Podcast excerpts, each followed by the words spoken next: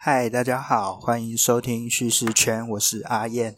呃，很快的，我们又到了一个新的一年。然后我在去年的时候，曾经有立下一个就是新年新希望，呃，希望就是每一个月都能够访问一个人，然后请他来分享我们的故事。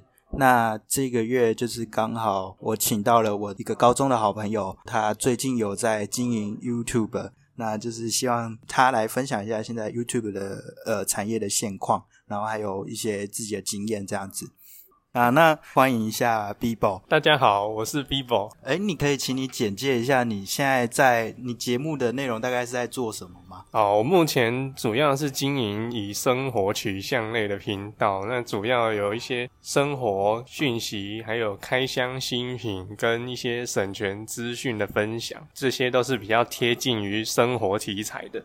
哎，那为什么要叫做 Bibo 啊？B I B O 是不是？哎，对，因为这个是我从小我妈妈给我取的一个绰号。那因为以前在我妈妈早期那个年代，就是很多呃人都会看那个《神雕侠侣》的连续剧，然后里面就有一个灵芝草人，他都会在旁边 Bibo Bibo 叫，所以我妈就觉得说，哇，这个名。太可爱了，我一定要给我的小朋友也取一个这么可爱的绰号，所以我就被取叫 Bibo 了，就到现在。好，是一个蛮蛮有趣的一个绰号。那我想问一下，你是从什么时候开始有这个想要做 YouTube 的想法？那是什么原因让你有这样的想法呢？呃，其实我从应该说前年二零一九年开始，其实就已经有想要。经营 YouTube，那那时候其实 YouTube 还没有像现在这么的饱和。那觉得说，诶 y o u t u b e 这一块是一个可以展现个人自我的一个机会。那刚好我自己又是算很喜欢分享一些生活上的人事物的一些资讯。那觉得透过影片可以来很真实的展现自己，来给大家看，这也是我的初衷。听起来好像还蛮有。呃，算是蛮理想的嘛，就是很很有很有想法这样子。因为有些人好像做 YouTuber，他好像就只是想要为了拍而拍。你觉得会有这样的现象吗？应该是说你在拍片的时候，你要思考说你拍片的本质跟意义是什么。有些人拍片，他可能会单纯想说，呃，我可能想要用一些比较商业化的方式来让自己变红而已。变红了以后呢，可以借此来赚取一些商业化的利益，可能赚钱啊，还是说 YouTube 分论啊、广告代言等等。那因为你的本质就已经不是以单纯分享人事物给大家观看，你可能只是以一个功利主义的心情。那如果说你拍片到后头遇到了一些瓶颈，或者是说一些业态的阻碍，而造成你拍片的不顺利，那有时候可能你的。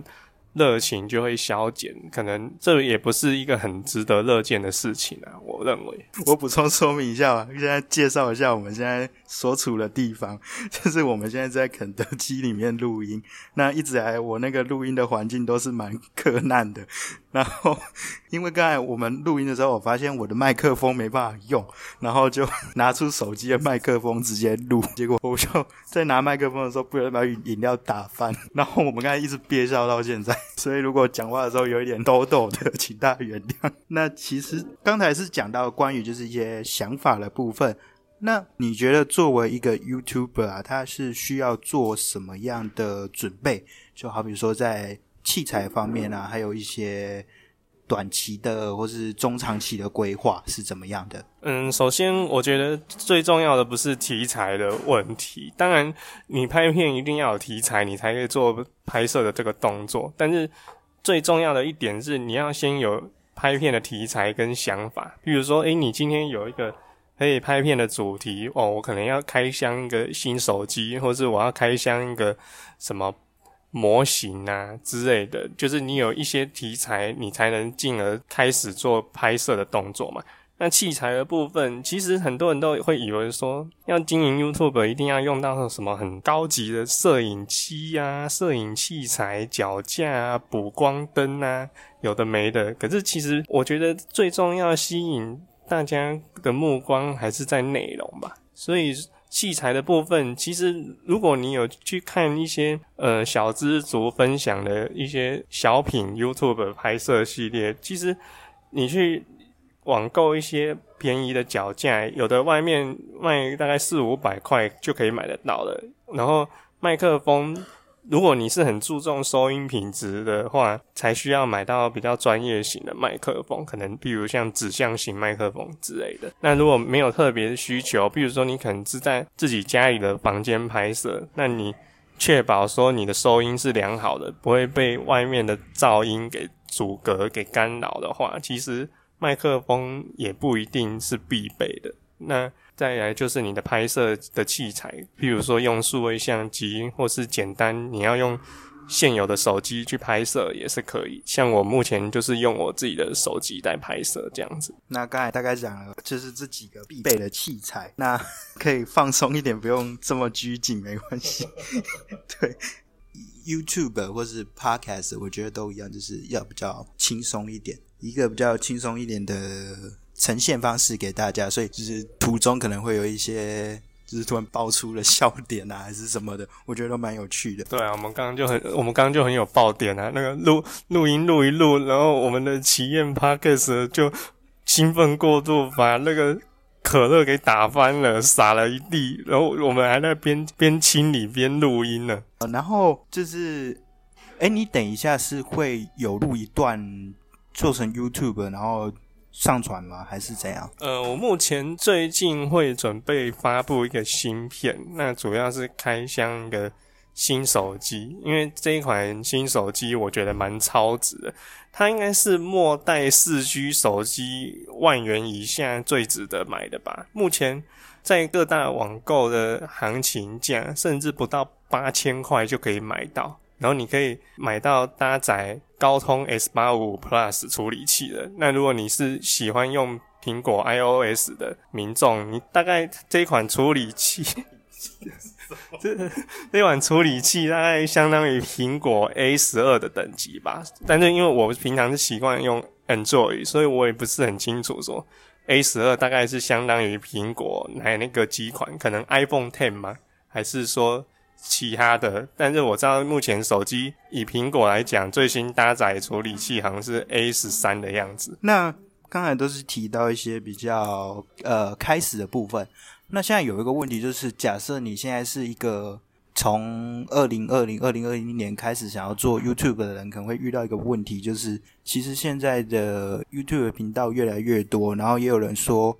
YouTube 是已经趋于饱和了。那其实像是呃，Bibo 它是也是算是近年才开始这做这个频道。那不知道你会怎么看这件事情？嗯，我觉得 YouTube 饱和这这个现象的确是越来越明显了。因为其实我相信各行各业都一样，都会有一个先行者。如果你是可以站在一个比较先行者的。角色的话，你当然就是比较早能卡位，享受到这个可能利益的分论几率是比较高的。那你当然你越后头才进来，你可能人家都已经喝到，可能都已经吃到鱼肉鱼头了，你可能还在喝鱼尾鱼汤。那这部分你可能自己就要思考一下，说这个是否是你要踏进去的一个考量。如果你是说站在以商业性质分论的角度来看的话。但是如果你是单纯说以一个纯粹拍摄分享的心情的话，我相信无论是在哪一个平台，应该都不会影响到你个人分享拍摄的初衷吧。那 YouTube 这个平台饱和的问题，因为目前全球最大的影音分享平台就是 YouTube，那一般人现在普遍都是以习惯 YouTube 的。模式在观看，那当然我们也难确保说，可能或许三年后、五年后，可能又有一个新的影音分享平台崛起。但是以目前短时间来看，应该是没有任何一家这个影音分享平台暂时能撼动 YouTube 的地位，即便说可能。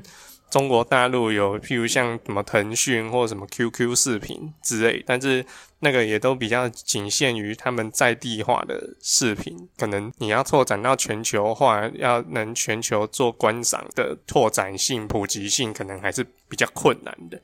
所以目前以短期内三到五年，我觉得应该暂时还没有可以取代 YouTube 地位的平台。那除了这个市场饱和这个这件事情之外，现在还有一个问题是说，呃，YouTube 在审查的力道上好像开始有一些比较不一样，然后常常就你会看到有一些频道，它可能发一些。好像没什么太大争议的影片，竟然就遇到所谓黄标等等的情况。那就是同样也在做 YouTube 的，你是怎么看这件事情？我觉得可能是因为目前 YouTube 它为了要针对一些避免仇恨言论，或者是说一些暴力、色情等等意图影响民众导向不好价值观的一些言行，所以他做一些有关于这一类有争议影片的一些审查机制，但是他。又没有在他的审查机制的内容明确的表达说，我在什么样的程度下，我是要给你作为黄标的惩处，变成说可能会有点流于你主观的审查意识来决定要不要这个作为黄标的依据。那有时候这部分可能就比较缺乏客观性。那就会造成有些影片创作者他会觉得说这是不鼓励他个人创作的一个行为，那就会导致一些退却这样子。他是用人工审查的方式吗？据我所知，他应该是用大数据 AI 来做一个主要的审查，那可能人工再加以最后的辅助性的审核这样子。这样子会不会遇到说可能？会遇到有一些可能没有相关联的一些东西，结果也不小心被认为是需要被下架的影片呢这类事情应该还蛮常发生的，就是可能有些内容，可能即便没有很明显的仇恨性言论、暴力、色情等等，但是它可能游走在一些灰色地带。那有时候界定的界限又不是很清楚，那可能它 AI 的。审查机制没有办法说很明确、精准的抓到它黄标的界限，那就会误误以黄标来标签，那造成很多的那个影片创作者，他可能就要重新申请复查，看能不能把黄标给撤销掉。我还记得是不久，可能几年前的时候，曾经好像有相关的调查，就是什么好像是学生他们心目中。的理想职业第一名是 YouTuber，那最近好像看的比较少有这样的一个调查或是相关的新闻，然后也常常听到说，好像 YouTuber 也渐渐的衰退。那就你一个算是近年刚开始做 YouTube 的人来说，你觉得 YouTube 会衰退，或是甚至被什么现在有可能的平台去取代吗？应该是说，现在 YouTube 的机制它是。比较鼓励说，可能每个人都能有参与这个自我行销、自我宣传的一个机会。可能以往各位在 YouTube 平台上面，可能都是看到一些比较百万订阅以上的 YouTube 的影片在做推播。那近期你可以看到很多 YouTube，他在频道首页都会推荐一些，诶。好像是比较小众、比较不知名的 YouTube，可能它的订阅数只有两万、三万、五万而已。可是它的内容，诶，却意外的让你感到惊喜，然后可能就会进而吸引你去做观看。那所以我觉得 YouTube 它现在可能主要是鼓励说，我们不要让少数几个很多订阅的 YouTube。YouTube 来产生好像有点独大寡占的那种状况，就是鼓励说，诶，希望民众们都有机会可以去参与这这个影片分享。目前一短时间内，可能三到五年吧，我觉得 YouTube 应该是还没有机会被取代，因为现在全球最大的影音分享平台就是 YouTube 嘛。但是也不是说别的国家没有影音分享平台，而是说因为。别的国家，譬如像中国大陆，好了，它可能有腾讯、QQ 视频等等，但是它的取向都还是以比较他们中国大陆内地做导向，变成说它是比较局限在在地化，它没有办法拓展到国际性的。所以你说要达到一个全球普及性的平台，规模能像 YouTube 这么的庞大的，可能在短时间内三到五年，应该是还没有机会可以撼动它。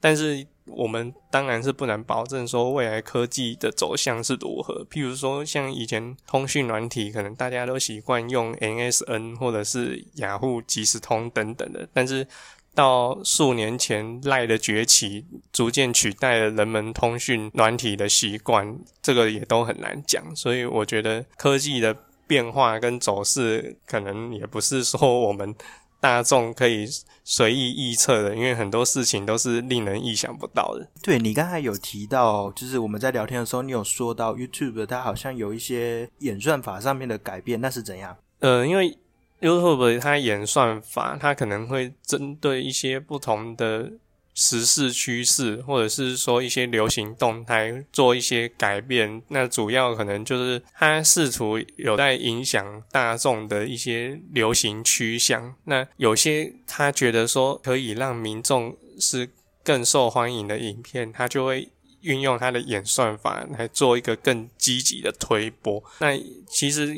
你如果就仔细观察，就会发现，其实 YouTube 它也都是以一个最新时事为导向的去做推播。比如说像先前的美国总统大选，好了，那如果你在这一段期间内拍摄很多大选题材，可能川普跟拜登的一些角力等等的。可能如果你的题材是做的够有趣，YouTube 它演算机制觉得说，诶，这个东西是可能大众会很有感兴趣、很吸引的，它就会积极的推播在它的频道首页，来让各位观众去做观看。所以它的演算法机制，我认为应该是顺着一些流行时事的趋势去做改动的。那你怎么看抖音呢？抖音这种东西，我觉得。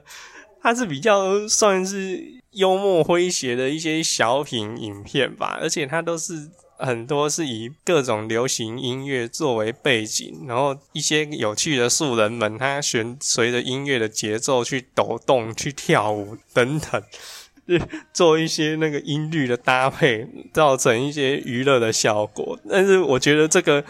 跟 YouTube 的取向应该还是不太一样，因为 YouTube 感觉比较像是影音搜寻平台，它甚至有点像影音版的字典。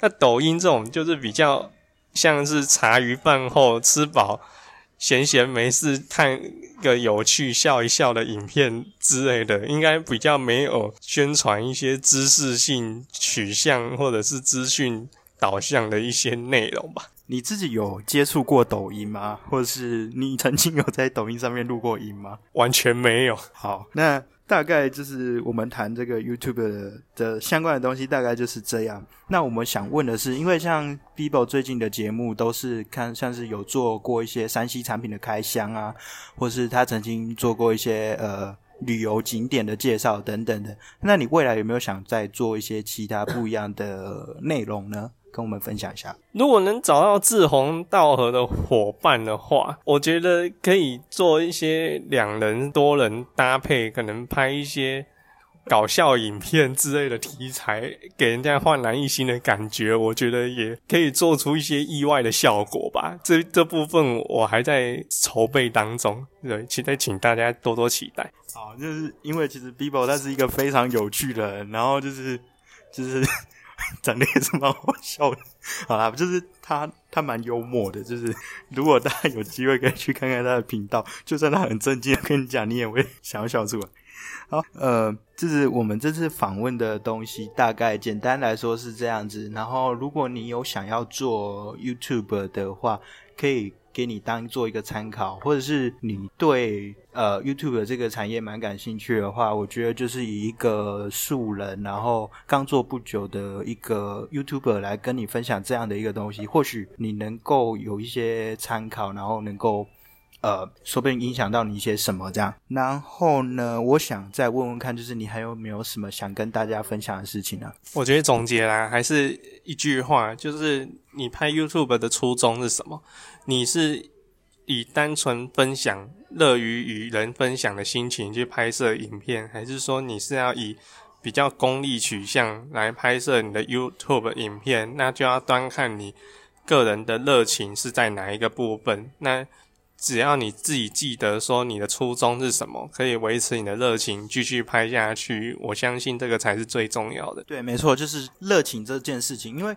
你如果单纯一开始就是想要用盈利取向的话，我觉得不管你在做什么东西，它本身就是会让你做起来不是这么的顺遂，这么的、开心吧？